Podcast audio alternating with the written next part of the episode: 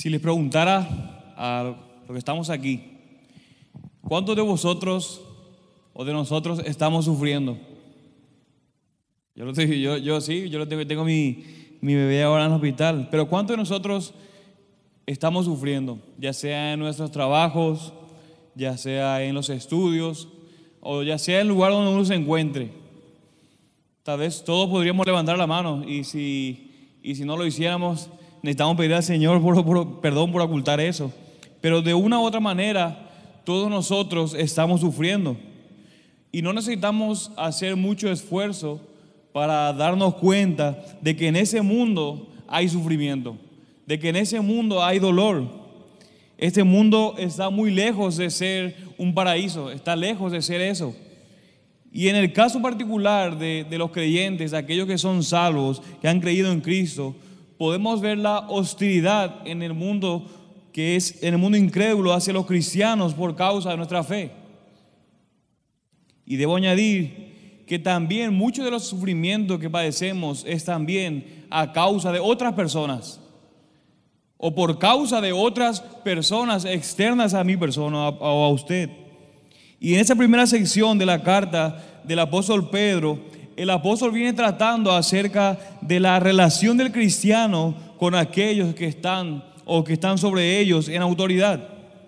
Si notamos en los versículos del 3 al 17, nosotros vemos la relación del creyente con el gobierno civil. En los versículos 18 al 20 de la primera carta de Pedro, vemos la relación del creyente que eran esclavos con sus amos específicamente los esclavos domésticos.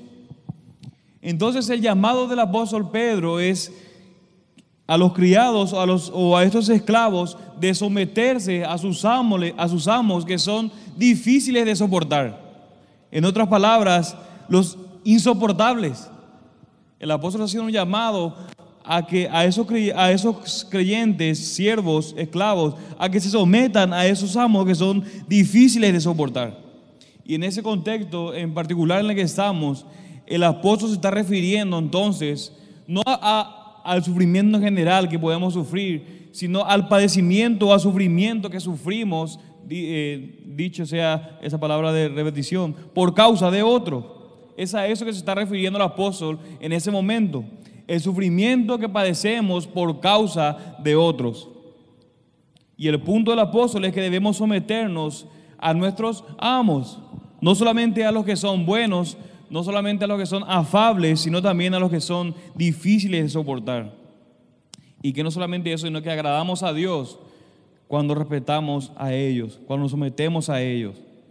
Habiendo dicho eso, pasaremos esta mañana a la sección que vamos a estar estudiando hoy, los versículos del 21 al 25 de la segunda carta del apóstol Pedro, de la primera carta del apóstol Pedro, perdón, del versículo 21 al versículo 25.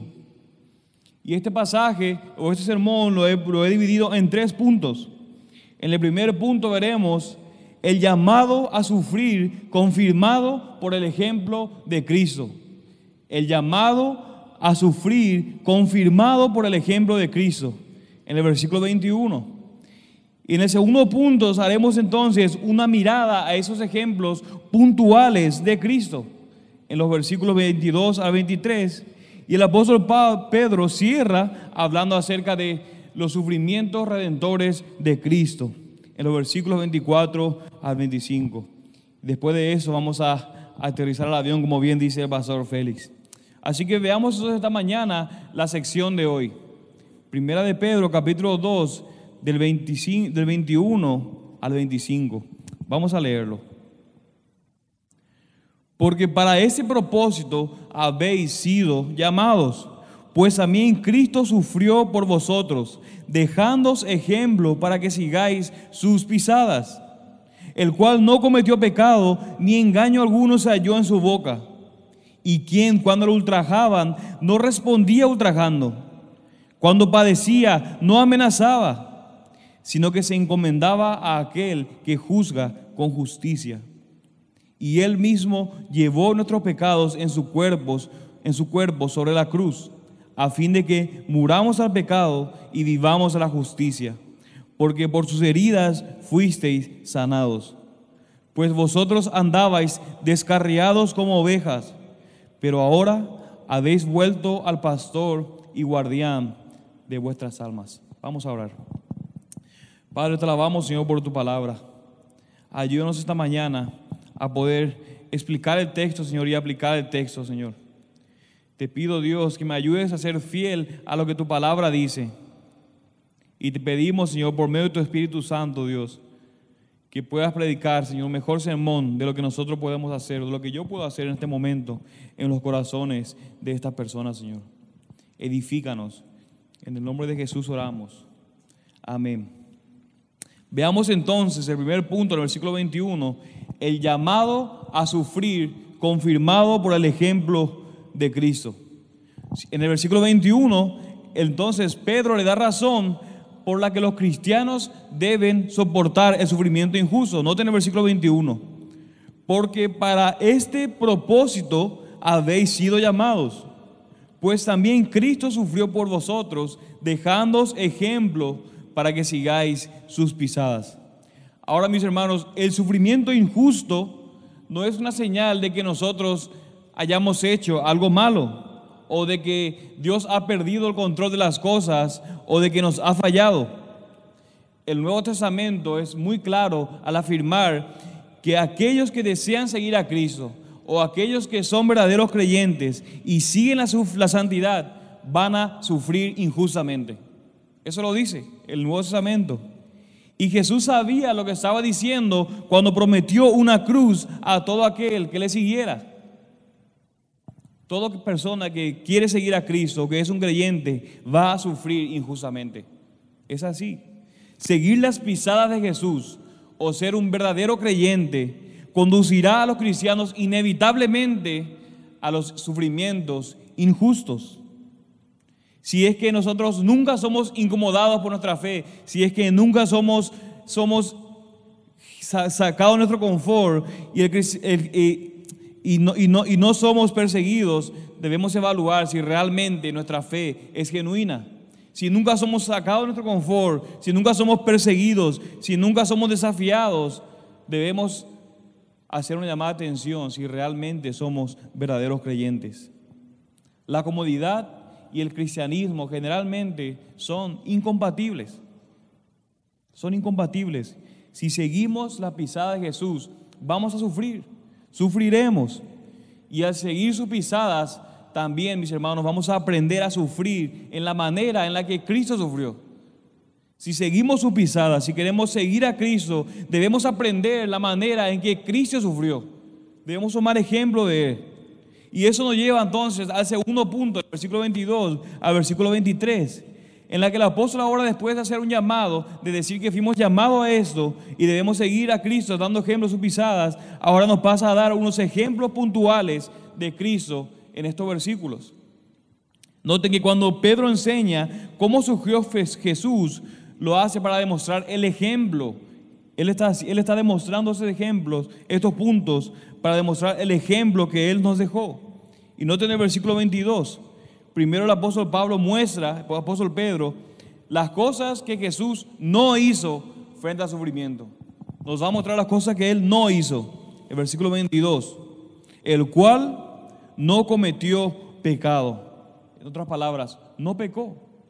Cristo, bajo los sufrimientos injustos, no pecó. Sufrió y murió, aunque no cometió pecado. No había engaño en su boca. Y si decimos que somos creyentes, si decimos que seguimos las pisadas de Cristo, no hay razón para pensar que vamos a escapar del sufrimiento. Pero cuando sufrimos, no tenemos ninguna excusa para pecar. Cuando sufrimos, cuando pasamos por esto, no tenemos ninguna excusa para pecar. Mi hermano, el sufrimiento no te da permiso para que hagas cosas que Dios no nos ha llamado a hacer. El sufrimiento no te da permiso. De hecho, en el sufrimiento tenemos que creer que lo que Dios ordena es correcto. Y no podemos permitir que nuestra moral o nuestra actitud sean dictadas por circunstancias externas. Ahora noten cómo sigue el apóstol en el versículo 23. Dice, ni engaño alguno se halló en su boca, y quien cuando lo ultrajaban no respondía ultrajando. En otras palabras, Jesús no hirió verbalmente o amenazó a aquellos a quienes le hicieron sufrir injustamente. En cambio, vemos que Jesús fue llevado al matadero. ¿Cómo? Como cordero mudo, dice la palabra. Como cordero mudo fue llevado al matadero. Y todos nosotros conocemos o hemos pasado la tentación de querer herir con nuestras bocas a aquellos que nos acusan sin razón o nos maltratan injustamente. Todos tenemos esa tentación, nos hemos pasado el querer atacar a otra persona que nos está maltratando injustamente. Tal vez en tu lugar de trabajo, tu jefe te hace comentarios despectivos sobre el cristianismo constantemente, o donde sea que estés. Y lo natural que sería, yo tengo que responder a esa persona, tengo que echar más leña al fuego. Pero debemos pensar, si realmente seguimos las pisadas, las pisadas de Jesús, y el hecho de que Cristo no se vengó, que cuando sufrió no amenazó verbalmente a nadie, debemos seguir sus pisadas.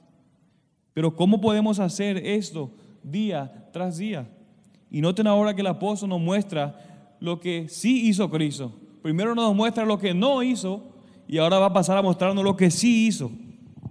No buscó lastimar a los que estaban lastimando. Jesús no se entregó a la venganza. Aquí estaba el Señor Todopoderoso, Cristo, el Señor Todopoderoso, tenía un poder grande y asombroso. Y él podía haber llamado a un montón de ángeles para que lo rescataban, pero no lo hizo. ¿Sabes por qué? Note lo que dice el versículo siguiente. Cuando padecía, no amenazaba sino que se encomendaba a aquel que juzga con justicia. Dicho de otra manera, confió en Dios. Jesús confió en Dios. En el versículo 23, Jesús se encomendó al Padre, pues sabía que el Padre es el vengador. A Jesús le importaba más la aprobación de su Padre en ese día que su vindicación ante la gente que lo estaban haciendo sufrir injustamente. Jesús creía en la presencia, el poder, la justicia, la sabiduría, la soberanía del Señor. Él sabía que el mundo no estaba destinado, el mundo no estaba impulsado nada más por el destino. El mundo no estaba yendo nada más como venga, sino que sabía que todo lo que estaba sucediendo era, era debido a la sabiduría buena, debido a la sabiduría sabia, santa, amorosa de un Dios soberano. Y la pregunta es, ¿realmente crees eso? ¿Realmente crees eso? Que todo lo que sucede está sucediendo bajo la sabiduría buena, la sabiduría sabia, santa, amorosa de un Dios soberano. Es muy fácil decirlo de aquí enfrente, o es muy fácil confesarlo, decirlo a, a otras personas porque suena bonito. Pero ¿realmente crees esto? ¿Realmente crees esto? Y mi hermano, no demuestras eso nada más porque vas a la iglesia los domingos, o porque nada más sirves para la iglesia, o porque nada más tienes un puesto, sino que demuestras que realmente crees en eso cuando te sucede algo injusto o cuando, te sucede un sufrimiento. Es ahí cuando realmente demuestras que crees esto. Es ahí cuando usted y yo creemos o demostramos que creemos en un Dios soberano que gobierna todas las cosas por su poder y que nada de lo que sucede sucede fuera de su voluntad. Es ahí cuando nosotros demostramos que creemos que todo lo que Dios decreta es bueno. El apóstol, el apóstol Pedro dice, sigue ese ejemplo, sigue ese ejemplo. Y no solamente fuimos llamados a amar a los que son fáciles de amar, porque hay personas que realmente son fáciles de amar. Uno puede conocer que es, es fácil amar, pero la verdad del caso es que hay personas con las que parecen que nosotros somos incompatibles. ¿Se ha encontrado con una de esas personas? Que como que no hay manera, yo no puedo hacer clic con esa persona, como que me cae gordo, dice el mexicano. En otras palabras, no son difíciles, no son imposibles de amar. ¿Conocen esa clase de persona? Pero mi hermano, Cristo nos llama a amar a los que no nos tratan bien, a los insoportables, nos manda a amar a los que no nos aman. Y dice el apóstol, para eso fuimos llamados, a seguir las pisadas de nuestro Salvador y de nuestro Señor. Amar a nuestros enemigos, bendecir a los que nos maldicen, hacerle bien a los que nos aborrecen, orar por los que nos ultrajan y nos persiguen. Habiendo dicho esto, tal vez usted ahí pensando y diciendo, esto es demasiado. Yo no puedo vivir de esa manera. Realmente tengo que decir que odio sufrir, odio ser maltratado injustamente, odio ser maltratado por otra persona injustamente. Quiero realmente que mi vida sea más fácil, quiero que mi vida sea más cómoda. Y me parece que este llamamiento que nos hace el apóstol es demasiado difícil. La pregunta es, ¿cómo puedo hacer eso? ¿Cómo podemos hacer eso? Entonces el apóstol tiene una tercera cosa más que decirnos y nos lleva al tercer punto de nuestro, de nuestro sermón de hoy. Los sufrimientos redentores de Cristo en los versículos 24 y el versículo 25. Y quisiera hacer antes una aclaración. La enseñanza del apóstol Pablo, en este, el apóstol Pedro, perdón, no, en este pasaje, no es que Cristo vino a morir para darnos ejemplo, para que nosotros podamos seguir y salvarnos. No es que Él vino a mostrarnos un ejemplo de cómo salvarnos. Eso no lo hizo. El pasaje de hecho nos enseña todo lo contrario. El Hijo de Dios vino al mundo como hombre, aceptó morir en la cruz como inocente, precisamente porque sabía que el hombre no puede salvarse a sí mismo. Fue por eso que Jesús vino a buscar y salvar lo que cosa, lo que se había perdido. Mi hermano, el hombre no puede recuperarse solo. El hombre no puede recuperarse solo. Necesitaba el poder de Dios y ese poder estaba disponible en Cristo. Entonces Jesús no solamente es nuestro ejemplo, sino que Cristo también es nuestro sustituto. Jesús no solo es mi ejemplo, sino que también es nuestro sustituto. Y después de humillar a esos creyentes, el apóstol Pedro ahora pasa a consolarles mediante una declaración clara y breve del Evangelio. No tiene el versículo 24.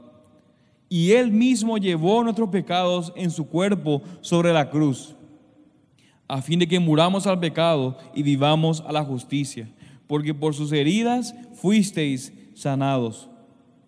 Pues vosotros andabais descarriados como ovejas pero ahora habéis vuelto al pastor y guardián de vuestras almas.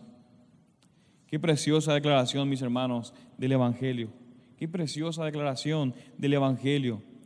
Pero la pregunta es, ¿por qué al final de esta discusión acerca del sufrimiento, el apóstol empieza a hablar ahora acerca de nuestro pecado y lo que Cristo ha hecho por nosotros? ¿Por qué es que después de hablar que fuimos llamados para eso, para sufrir injustamente, ahora pasa a explicar o a hablar sobre nuestro pecado y lo que Cristo ha hecho por nosotros? ¿Por qué el apóstol Pablo, Pedro hace esto? Porque mis hermanos, nuestra lucha con el sufrimiento, la lucha más profunda del sufrimiento en realidad es nuestro pecado. Es mi pecado, es nuestro pecado que mora en nosotros, lo que causa que nos cueste tanto aguantar o, permanecer en el sufrimiento. Es el pecado que mora en mí. Y el apóstol está diciendo otras palabras, ¿no entiendes que tu mayor problema en la vida no es tu sufrimiento, sino tu pecado? Ese es el mayor problema en tu vida. Eso es lo que nos destruye, eso es lo que nos complica la vida. Y es el pecado el que nos hará sufrir aún más en los momentos de sufrimiento.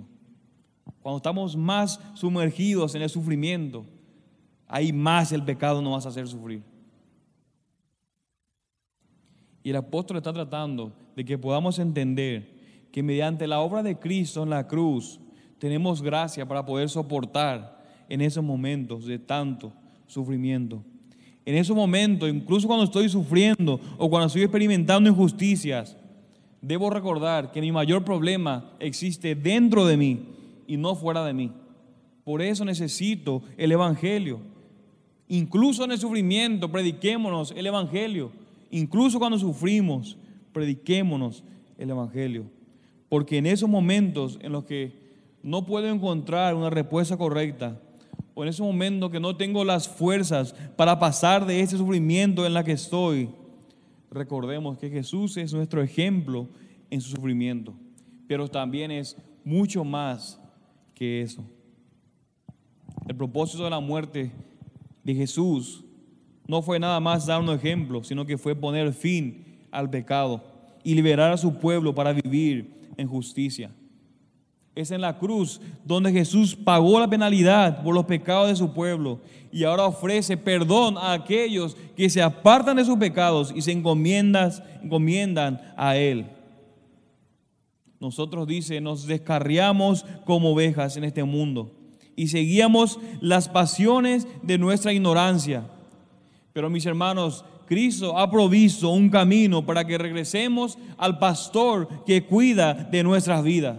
Es decir, a aquel que prometió recoger a su pueblo disperso al darles un fiel pastor del linaje de David, quien los iba a alimentar y quien los iba a apacentar. Y quiero que noten algo. El mismo apóstol Pedro, que descaradamente trató de evitar que Jesús sufriera y muriera en los evangelios, ahora es el apóstol probado que declara, Cristo también sufrió por ti, dándote un ejemplo para que puedas seguirlo. Si usted es un creyente, si usted es un verdadero seguidor de Jesús, es imposible que te encuentres en una situación o en una circunstancia que esté fuera del cuidado pastoral de nuestro Dios. Noten el Salmo 23. El Señor es mi pastor, nada me faltará. En lugares de verdes pastos me hace descansar. Junto a aguas de reposo me conduce. Él restaura mi alma me guía por senderos de justicia, por amor de su nombre. Aunque pase por el valle de sombra de muerte, no temeré mal alguno, porque tú estás conmigo.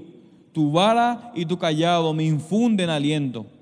Tú preparas mesa delante de mí en presencia de mis enemigos. Has ungido mi cabeza con aceite, mi copa está rebosando. Ciertamente, el bien y la misericordia me seguirán todos los días de mi vida, y en la casa del Señor moraré por largos días. Si eso es verdad, mis hermanos, entonces nosotros podemos soportar el sufrimientos, los sufrimientos. Y mientras los soportamos, nuestras vidas van a estar trayendo gloria a Dios. A medida que soportemos a medida, a medida que pasemos este sufrimiento, estaremos creciendo en gracia.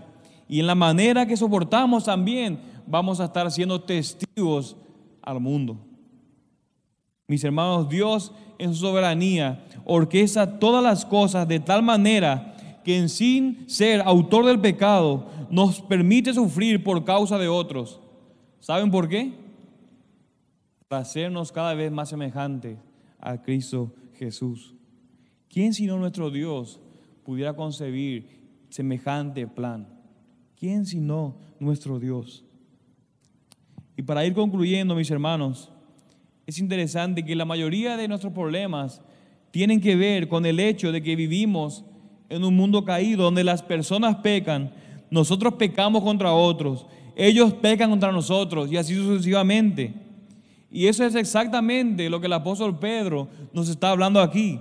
Los creyentes que habían recibido originalmente esa carta estaban sufriendo injustamente por causa de su fe. Entonces el apóstol ahora quiere que vean y entiendan que fueron llamados a ser como Jesús. ¿Y qué pasó con Jesús? ¿Cómo, con Jesús? Sufrió injustamente. Señor Jesús sufrió injustamente. Y la triste realidad es que en el mundo occidental la prosperidad materialista, la comodidad diaria, la ser aceptado culturalmente han diluido nuestra perspectiva acerca del sufrimiento como cristianos. Tendemos a pensar que si vivimos buenas vidas, si tenemos buen dinero, si tenemos buenas cosas, entonces el Señor va a estar obligado a bendecirnos. Si nuestras oraciones están clamadas o están llenos para que Dios ponga una barrera de protección, como lo dicen, a nuestro alrededor y alrededor de nuestras familias, lo que sea que signifique, nuestras oraciones están dominadas por esa clase de cosas. Me cubro con la sangre de Jesús. En estoy diciendo, Señor, sea lo que yo quiera que signifique eso, tú estás obligado a cuidarme porque yo acabo de decir eso. Eso muchas personas piensan. Nos alegramos en el hecho de que Jesús haya cargado su cruz por nosotros, pero nosotros evitamos cargar con la nuestra al seguirnos. Señor Jesús llevó todas mis cargas, pero yo no quiero llevarme la carga. Y necesitamos darnos cuenta, mis hermanos, que el sufrimiento es parte de la vida de todo creyente. Cuando Dios nos llamó a salvación, no solo nos llamó a creer en Cristo, sino también a imitarle en todas las circunstancias de nuestras vidas, incluyendo la hostilidad, incluyendo el maltrato. Cristo murió también para que puedas seguir sus pisadas. Y la evidencia más clara de que tú estás siguiendo sus pisadas, la evidencia más clara de que tú eres un verdadero creyente, es que estás aprendiendo a sufrir como Jesús lo hizo. Y cuando el sufrimiento toca nuestra puerta, necesitamos que Pedro nos enseñe a sufrir bien sin comprometer nuestra conducta ni atacar agresivamente a los que nos persiguen. En esos momentos de sufrimiento injusto descubrimos a quien adoramos en verdad, si a Cristo o a la comodidad. Mi hermano, mi oración es que adores a Cristo, quien sufrió por ti pero no solamente eso, sino que regresará para llevarte con Él a casa. Vamos a orar. Señor mi Dios, te agradecemos por tu sacrificio, por tu cuerpo herido en esa cruz que fueron para nuestro perdón, para nuestra liberación, Señor. Señor, podemos celebrar la gloria de tu gracia transformadora, incluso cuando estamos en medio del sufrimiento sabiendo, mi Dios, que tú moriste en esa cruz para que podamos vivir una vida justa, sabiendo también que es por nuestro bien. Ayúdanos, Señor. Gracias, Padre. En el nombre de Jesús oramos. Amén.